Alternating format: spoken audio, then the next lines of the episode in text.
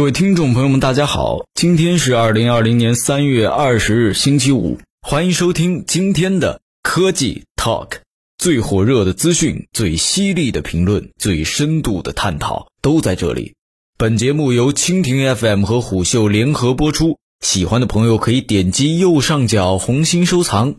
作为世界上最流行的电子产品，苹果手机在很长一段时间中掌握了功能和美学设计上的话语权。至今，智能手机依然没有能完全跳脱乔布斯手上初代的基本形态。而早些年，几乎只有苹果每年科技春晚上的新手机和其他厂商的抄作业。但今天，我们已经似乎习惯了安卓阵营和苹果阵营的分道扬镳。尽管仍然存在着技术基础上的一致，然而，无论是谷歌、三星还是华为、小米等国产手机厂商，都拥有了自己的设计趋势，甚至很多时候会认为苹果它保守和落伍。很显然。手机设计中的话语权发生了变化，而让变化发生的是来自2018年的一次革新。在这次革新中，国产厂商以设计创新和行动力解决了某些问题，并将手机带入了一个更好、更新、更有活力的新阶段。2018年2月26日，巴塞罗那世界移动通信大会上，vivo 推出了初代概念机，通过升降式摄像头方式将前摄隐藏。并采用屏下指纹技术，第一次真正意义上实现了全面屏。随后的两年间，各家旗舰机的设计之争，其实都是围绕着全面屏的解决方案的竞争。此前一年九月发布的苹果新机采用了刘海屏设计方案，虽然说遭到了很多的吐槽。但其代表的异形屏的方案仍然是一段时间之中的首选，只是迎来了不同类型的美化与变种。占比更小的水滴屏、挖孔屏相继出现在不同厂商的量产手机上，并带动了大众整体对全面屏概念的理解与普及。然而，他们并没有解决最终的问题：占用屏幕空间的前摄始终如白纸上的墨迹，是消费者对全面屏渴望中的瑕疵。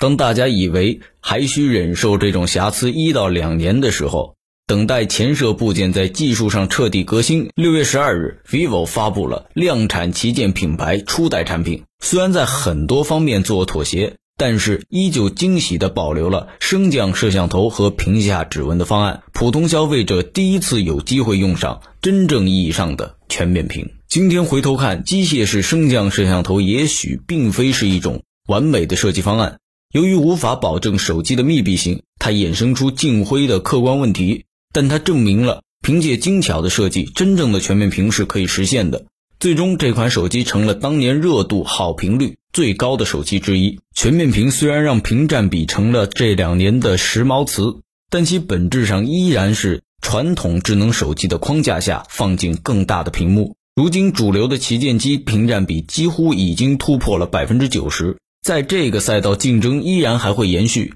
但每次进步几个百分点的数字游戏，既刺激不了消费者，手机厂商想要突破也愈发的困难。这也是为何以国产厂商为首的手机大厂们正在一些新的概念上不断尝试。目前在量产机中最常见的两种突破方案就是折叠屏和曲面屏。一直以来，柔性屏幕始终是对未来手机形态想象的重要载体。无论想象中将手机卷轴化和手机折叠化，都需要一块成熟且柔软的柔性屏幕。而想要这种想象化为实际，依然需要相当长的时间来实现这种弯曲屏幕的渐进。令人欣喜的是，国产厂商已经过了山寨时代，过了模仿时代之后，终于逐渐拥有了完整的工业设计能力，并且在手机产品上一步步将能力展现出来。并且得到了更加广泛的认可。这些年可以频繁地看到中国厂商的手机设计向外破圈的趋势，但也必须看到，虽然从视觉外观层面，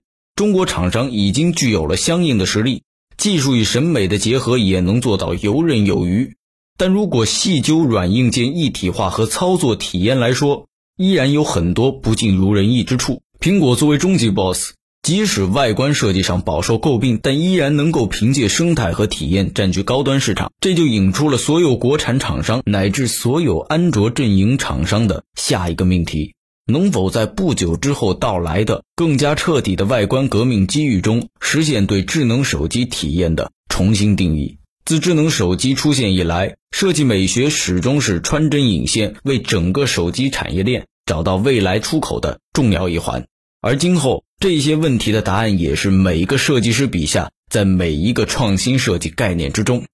以上就是本期科技 Talk 的内容，我们下期见。